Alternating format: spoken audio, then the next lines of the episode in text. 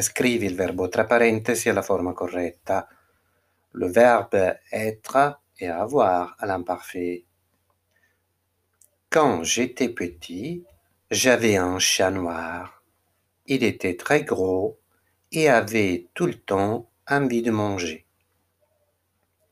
Avec mon frère, nous étions très sages. Nous avions beaucoup de jouets qui étaient très chouettes. Nos parents avaient une petite maison à Lausanne, mais ils étaient très souvent à la montagne où mon oncle avait un appartement dans un petit village. Il était très agréable et très joli.